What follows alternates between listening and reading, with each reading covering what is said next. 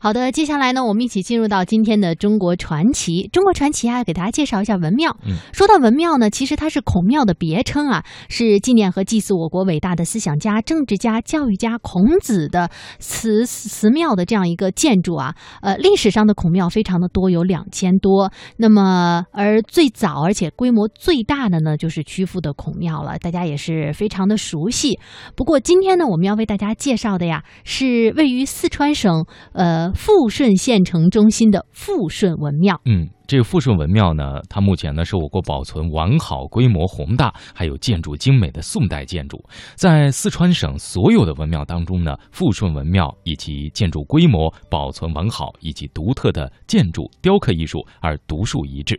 那么富顺文庙的格局呢，是跟全国绝大多数的文庙一样哈，仿山东曲阜孔庙的样板而建，整个建筑群呢都凝聚着博大精深的儒家学说思想。嗯，不过呢，富顺文庙也有它。自己独特的地方，它有五绝，那到底都有哪些特别的地方，从而使它引起了大家的关注呢？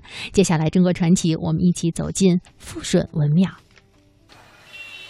哎，我们这个富顺文庙啊，它修建于这个公元一零四四年，就是我们北宋的庆历四年啊。呃，到现在已经有九百多年的历史了，前后呢，经过了二十一次的这个维修。呃，现在占地面积有这个十亩，呃，建筑面积呢是三千多平方米哈。我们这个文庙啊，呃，这个分三进院落啊。这前边呢就是棂星门哈。这个棂星门呢，它比那个呃曲阜的孔庙哈棂星门还要高。呃，我们这个是是十二十二米多啊。十二米。哎，十二米多。那个曲阜的那个孔庙啊，它的棂星门只有九米多啊。桥，这个桥叫状状元桥哈。状元桥，呃，有什么？它是有用这个呃石刻的这个雕龙啊，呃，传说哈，就是我们这个富顺，如果是出了什么状元哈，才这个啊开门，然后状元从桥上经过，所以称为状元桥。呃，至今走过几个状元？呃，我们富顺呢有千年古县才子之乡的这个称谓，两呃从北宋开始哈。我们一共出了二百三十八个进士啊，九百多个举人，但是就是遗憾，然后没有出状元。据其他的说法哈，其他的说法是出了状元的哈，在那个阆中的公园中啊哈，有有有记载，呃，据说有一个什么姓丁的啊，是我们富顺的这个状元哈，呃，也许可能是当时这个呃北宋开始南南宋的时候哈，那个全国没有统一嘛，是不是哈？没有统一，呃，这个。我们富顺的人呢，这个中了呃状元后啊，没有没有记载啊啊，但是在这个阆中是有记载的，是有一人是这个这个籍贯是我们富顺的，哎哎富顺的哎。那现在会不会学生高考之前也到这儿来，就是碰碰好运气？有吗？这个每年的应该说是正月间吧哈，就是正月初一，还有就是高考之前呢，呃都有这个学子嘛到我们富顺文庙来这个烧烧香啊。啊，来来拜访拜访这个啊，孔孔子孔子孔庙啊，哎，也有的啊，哎。这个是主殿大城门。哎，大城门。嗯。哎，这跟曲阜的那个孔庙很像。哎，都是仿仿照啊。嗯。就说我们这个规模要小一点吧哈，结构要要严谨的多啊。嗯。所以那个罗振文啊，就是呃我们全国的文物专家啊，罗老啊，到富顺文庙来看了啊，对文庙富顺文庙的这个呃价值嘛啊，给予了高高度的评价啊。说他从历史文化这个角度来讲，从科学呃这个角角度来讲，还有就是从建筑学的这这个角度来讲，都具有很高的这个价值啊。它可以。您觉得它这个这个建筑方面有哪些价值啊？有哪些特点啊？它这个主要是这个雕刻哈，这是我们的大城门哈，它它两边呢都有一个脊哈，但这边的脊呢是这个汶川地震后啊啊掉下来了哈，哎掉下来了。这个建筑风格哈，它是我们这个南方的哈，南方的这个有有有一定南方的风格，但是又保持了这个我们这个曲阜的哈一些一些风貌哈，哎，就是南北方结合。咱们已经来到后院了。哎，这是中院啊。这是中院。哎，刚才那这就是哎，这是大成门啊，然后这叫大成殿啊。大成殿呢，就是孔子的哦，也也是仿仿这个曲阜孔庙的哈。对对哦，就说孔子啊，他这个学问，哎，到了很高的境界啊，所以达成就是这个意思啊。嗯这儿有个哎单臂，哎九龙丹哎，他雕刻了九条龙啊，镂空带啊。应该说这个雕刻的艺术还是不错的哈。那现在要雕雕刻，可能这个呃这个人工哈，就说能够雕的这这些人都啊不是很多了哈。主要它是实质的，这应该是这个主殿了。哎，这是主殿。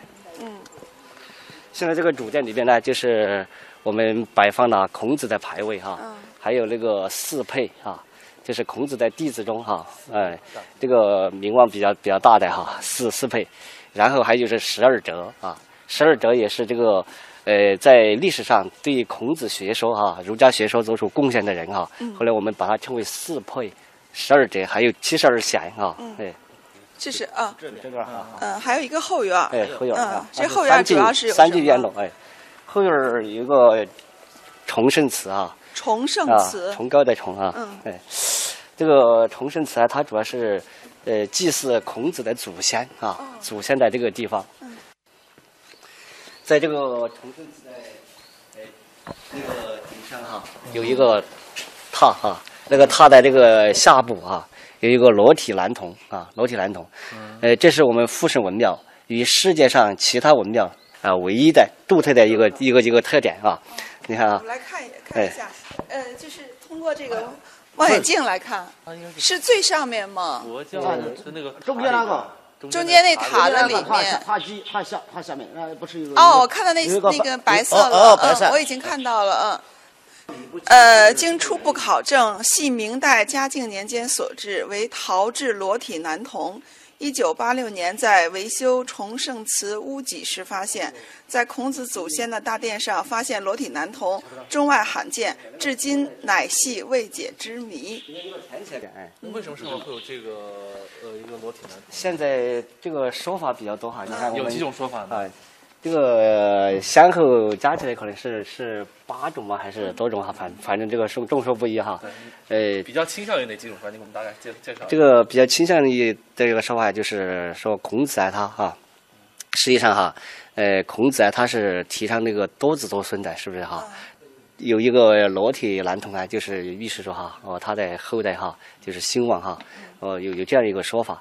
当然有的也也说是这个工匠的哈啊，工匠的这个呃小玩意儿、小把戏哈，就说他在维维修的时候啊，呃，本来是祭祀孔子的祖先的地方啊哈，因为孔子啊他是呃讲究讲究这个礼仪的哈，是不是哈？我呃。把一个裸体男童放在上边呢，就是有辱斯文，是不是哈？有种有种亵渎他这个这个味儿，开玩笑，是不是哈？有这样一种说法。当然还有啊，就是辟邪哈，辟邪啊，这个辟邪啊，就是我们这个呃这个孔庙前边呢，就是我们长江的支流哈，沱江，沱江在这儿来顺流而过哈，好像、嗯就是就是这个呃原来什么什么鬼水怪啊、之类的这类的比较多，是不是哈？通过这个辟邪啊，就是能够保佑我们富顺哈，呃这个这个文教风水啊，还有其他方面的哈，呃这个这个运气嘛，是不是哈？有这样一个一个说法哈。呃，总而言之啊，就是探讨很多哈。当然，我们我们想啊，就是呃，原来也开样开过这样一个研讨会哈。研讨会就是请了这个呃有关这个孔庙的一些专家啊来研究哈，来研究来探讨究竟是是个什么原因啊弄上去的哈，弄上去的。呃，所以说呃为此啊也也也增加了我们富顺文庙的这个知名度哈，知名度。呃，所以说目前的说法没有没有多少统一哈。全球有唯一一个文庙上哎有有这个，，就是全世界的文文文庙中啊、这个呃唯一的哈，就是有有这样一个裸体铜人，但我觉得这好像是跟跟佛教的这个雕塑是有点像？对？但是它是一个陶制的哈，也是应该说是它维修的时候，呃，统一当时我们这个呃陶瓷啊哈，这个琉璃瓦这些。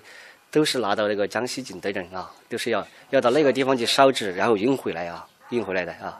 所以说应该来讲的话不是故意的是吧？必须要经过当时的这个方案必须要经过当时的哈这个这个主持这个维修的人吧哈哎来这个这个审定吧哈。因为最后一次大修啊是我们的清朝啊道光年间哈那个一八三六年的时候我们有个有个这个乡里边有个有个呃人士叫肖永生哈肖永生他出了这个三万多银元啊银元来这个维修把我们这个富顺文庙重新的哈呃全面的进行了最后一次的大修啊。